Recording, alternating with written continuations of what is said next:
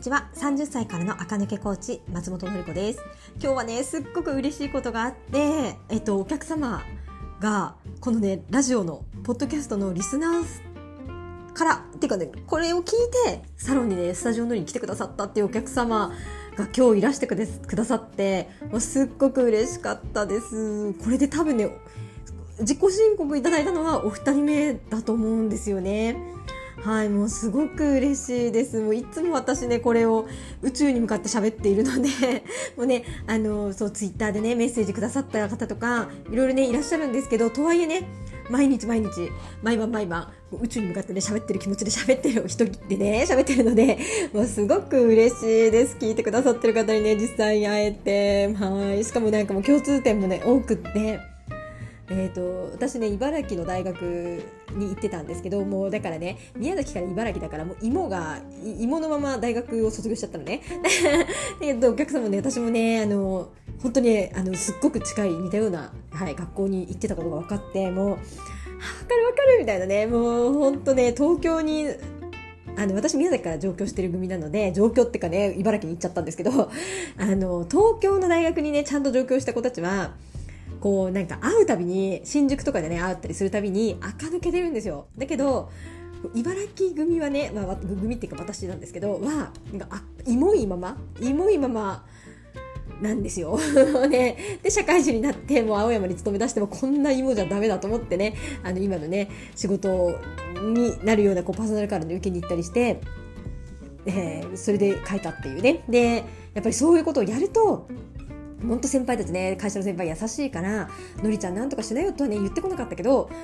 やっぱりねメイク勉強してカラーやってちゃんとねお洋服気遣うようになってから先輩にね、あ、のりちゃん赤づけたね、みたいに言ってもらえてね、やっぱりみんなね、悪い時はね、言わないけど、良くなったら言ってくれるんだなって、だから何も言われないからってね、このままでいいってわけじゃないんだなってね、すごくね、思ったなっていうのをね、バーっと思い出したんですけど、もうすっごくね、すっごく嬉しかったです。もう聞いてらっしゃる方がね、にお目にかかれてね、はい、元気をもらいました。そして今日はなんと、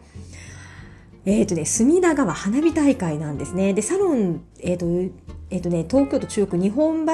浜町ってとこにあるんですけど、あの、ちょっと行くとね、もう隅田川が流れてるんですよ。で、えっ、ー、と、もうね、仕事の帰り道は、浴衣の人がね、いっぱい歩いててね、みんなあの隅田川にかかってる橋からね、あの、見えるので、そう、橋に向かってみんな歩いてたり、あとは、えっ、ー、と、駅とかだと、えっ、と、えっ、とね、浜町って別に花火大会会場から近いわけじゃないのであのもうちょっとね花火大会会場に向かって近づいていく人たちもねいるんですよ。もう果敢な勇気で。そういう方たちがね駅の中にうろうろしててもうねおしゃれですね。みんな女の子はもちろんね浴衣着てらっしゃる人多いんですけど最近はね男の子もねしっかりあのジンベエじゃなくて浴衣をね着てたりしてへえ若い子っておしゃれねってね素敵ねってね思いました。もう34年ぶりのね花火大会で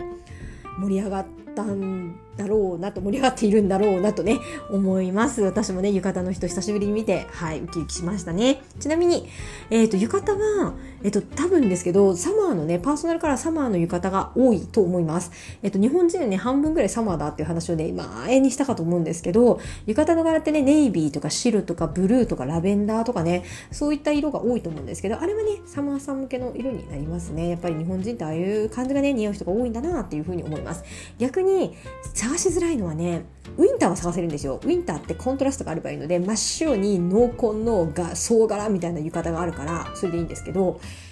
えー、と探しにくいのはスプリングです。オータムさんも浴衣だとねまだあるんですよ。あのー、はい。しっかりした柄物みたいなのがね。でスプリングの浴衣ってない。で特にスプリングのね可愛い感じが似合う人向けの浴衣がね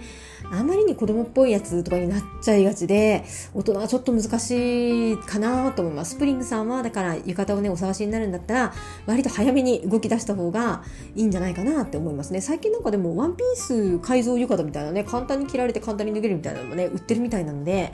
ね便利になったなと思います一人でね着付けなくてよくってね良くなったなと思いますね。はい。で、えっ、ー、と、浴衣に関係あるかわかんないですが、えっ、ー、と、メイクね。はい、和服。で、浴衣、着物ほどじゃないんですよね、浴衣ってね。で、そういう時ってメイクって清楚系、清楚な感じで作るのがいいんじゃないかなって私的に思うんですよね。これあんまりバリバリエレガントじゃなくていいし、まあ、これ聞いてる方ね、10代じゃないと思うので、あの、プリティラブリーキュートにする必要はないかなって思うので、清楚系のメイクをするのがいいかなと思うんですけど、清楚系のメイクってね、地味になるんですよ。はい。皆さん気をつけないとね、地味な人になっちゃうんですよ、清楚って。清楚ってうんと手を抜いてるってわけじゃなくって使う色味が全部うん柔らかかったり明るめだったりこうそういう感じ？あの彫りを作っ作ってアンミカみたいになりますっていうんじゃないんですよね。えっ、ー、と入れてるか入れてないかわからんぐらいのアイシャドウの色でちゃんとメイクをするみたいなのが清楚系でリップも濃くベラベラって塗るわけじゃなくって自分に似合うリップの中から淡くて綺麗なもの、えっ、ー、と桜色とかねサマーさんだったらオータムさんだったらサーモンピンクとかねウィンターだったらアイシーピンクとかね、えー、スプリングさんだったらコーラルピンクとかねそういうこう清楚系ほんとそういうやつですね透明感のある色を使っていくと清楚系メイクになるのかなと思うんですけど大人の女子が清楚でやっちゃうのがおじみ。でこれがね顔もやっちゃうし服もねおじみにしちゃうんですよ。なんか清楚っていうとね地味なイメージがあるかもしれないんですけど清楚で地味にしてるとおしゃれにはならないです。で婚活だったらねいいと思うんですよね。清楚でちょっとお地味ぐらいでも男性受けはねまあいいのかしらと思いますけど仕事ですとかね。あとはもう婚活終わりました。とかね。そういう場合はお地味にする必要まではないかなって思います。でメイクは手順を飛ばしてはいけません。下地。ね。えー、下地、ファンデーション、コンシーラー、えー、ルースパウダー。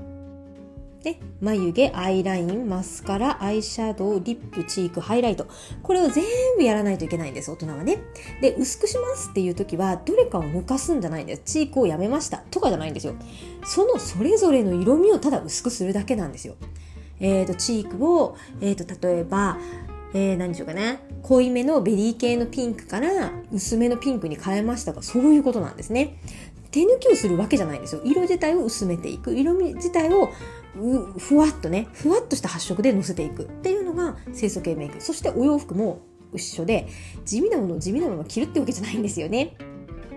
あっさりしたねそんなデザイン性がなくていいんですけどアクセサリーとかバッグとかシューズにやっぱりちょっとあ個性を個性っていうかね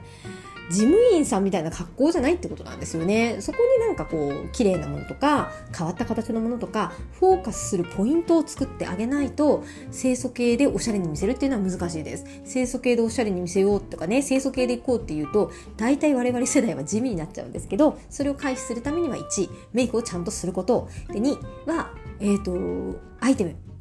にえーと、トレンドだったりこだわりだったり何か目立つものを入れること。うーん美人百前もこの話したかなと思いますが美人百科の女の子たちだって、えーと、カバンなんかもね超流行りの持ってますよ。あの流行りのブランドの流行りの形の小さい白とかにしてるだけなんですね。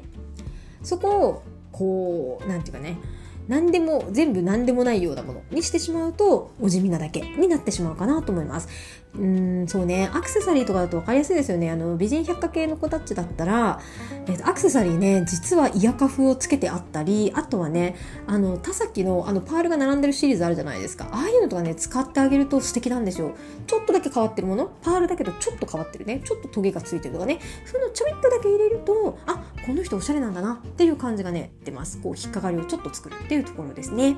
はい。というわけで、是非清楚系をやってみたいなっていう人はね、今のところをね、意識してやっていただくとね、いいんじゃないかなと思います。そして、